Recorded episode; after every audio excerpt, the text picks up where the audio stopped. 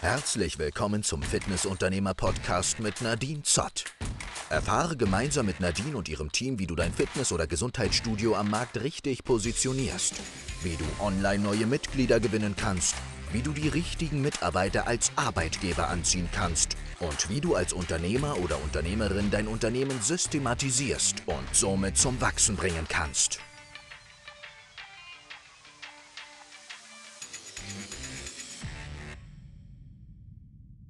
Die wichtigste Strategie, wie du deine Fluktuations-, also Kündigungsquote langfristig senkst. Viele Fitnessunternehmer denken da gar nicht so drüber nach. Es ist aber eine der wichtigsten Elemente überhaupt, wenn es um die Kündigungsquote und auch die Weiterempfehlungsquote geht.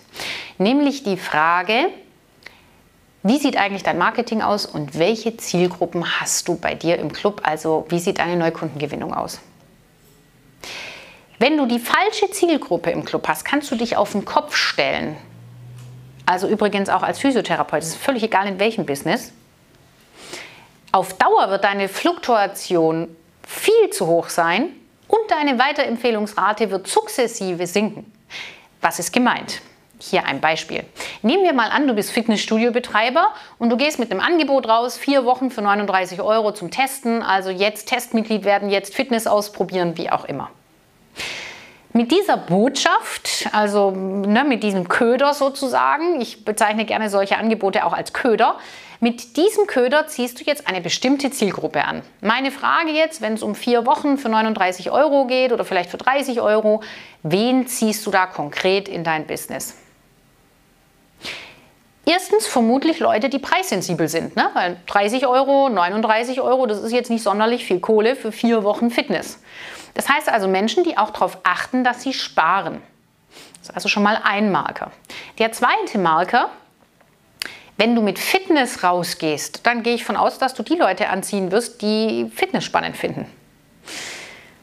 Ich stelle dir auch hier jetzt die Frage, zweiter Marker, was ist das ähm, für eine Eigenschaft, Leute, die an Fitness interessiert sind?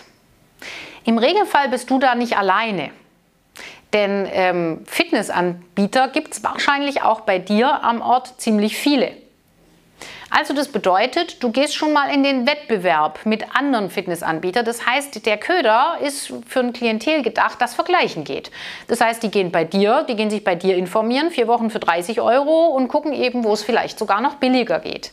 Das ist das Zweite. So, und jetzt ähm, sehen wir dieses Klientel, ne, preissensibel, fitnessbegeistert.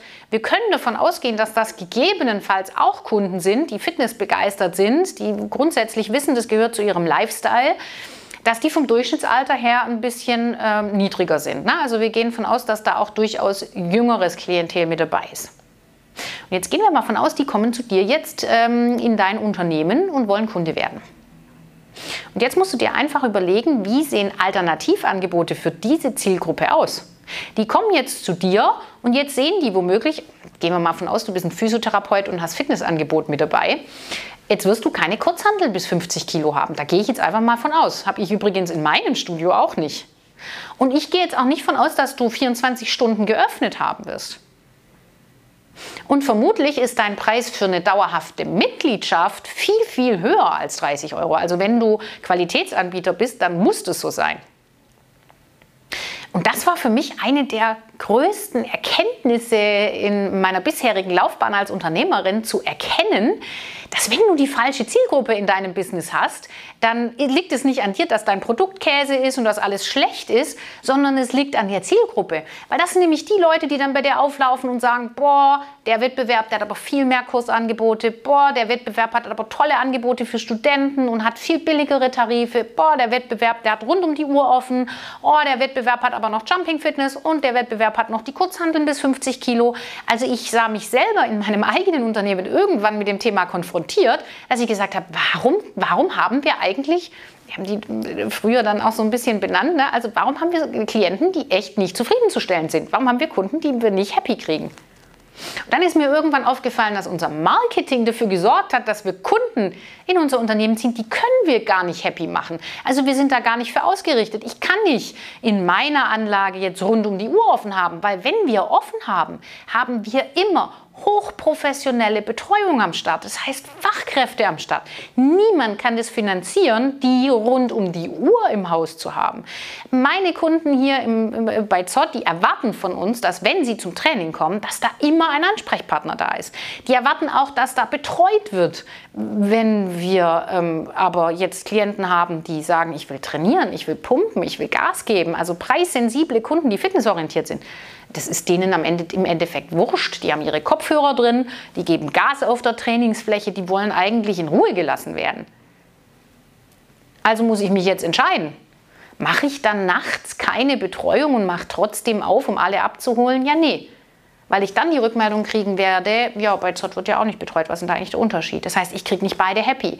Und das gibt es jetzt bei vielen anderen Bereichen auch, zum Beispiel das Thema Jumping Fitness oder Kurse, Kurse, Zumba, weiß ich nicht. Also es gibt ähm, eine Klientel, die hätte am liebsten gerne von morgens bis abends klassische Aerobic-Kurse mit richtig lauter Musik, Vollgas und am besten noch irgendwie ne, Step Aerobic oder irgendwelche Sprünge, sodass ne, für einen Mit-50er irgendwie Gelenke kaputt äh, ist es ziemlich schwierig.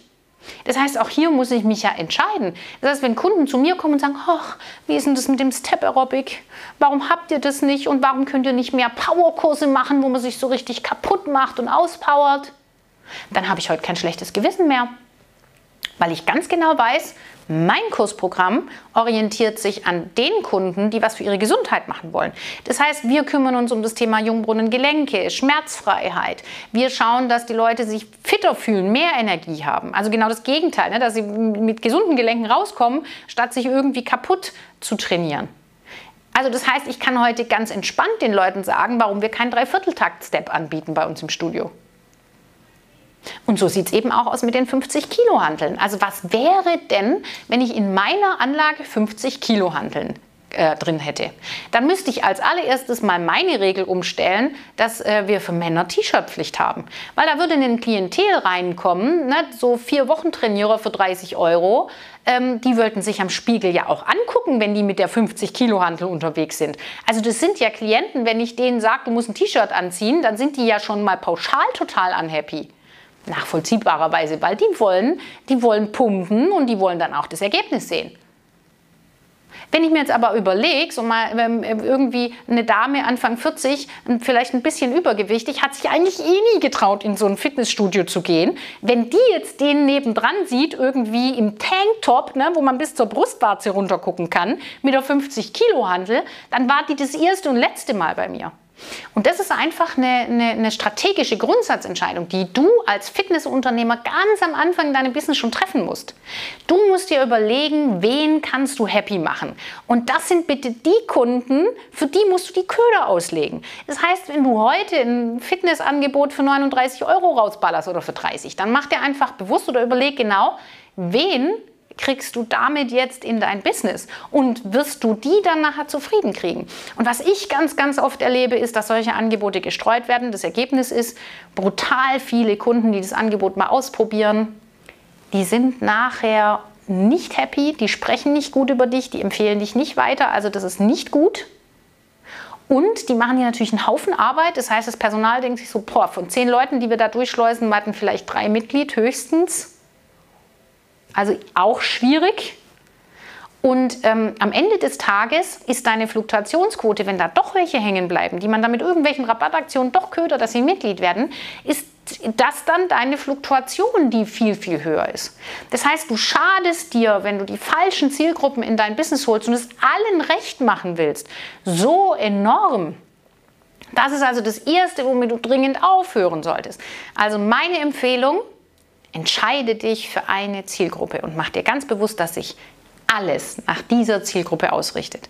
Dein Marketing, welches Personal du einstellst, dein Angebot, letztendlich deine Räumlichkeiten und auch die Investitionen, die du in Zukunft treffen wirst. All das beeinflusst, welche Zielgruppe du in dein Unternehmen reinholst. Also mach dir das bewusst und triff ganz bewusst die Entscheidung, auch wenn du nicht haben willst, und dann lerne Nein zu sagen.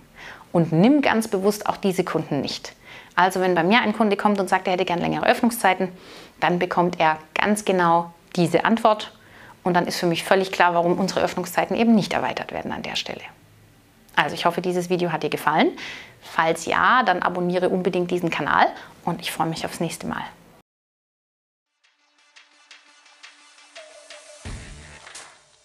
Möchtest erfahren, wie du dein Fitness- oder Gesundheitsstudio zum Wachsen bringen kannst? Dann gehe jetzt auf www.performing-systems.de und sichere dir dein kostenloses Beratungsgespräch mit einem Experten aus unserem Team. Das war's für diese Folge und wir hören uns dann beim nächsten Mal.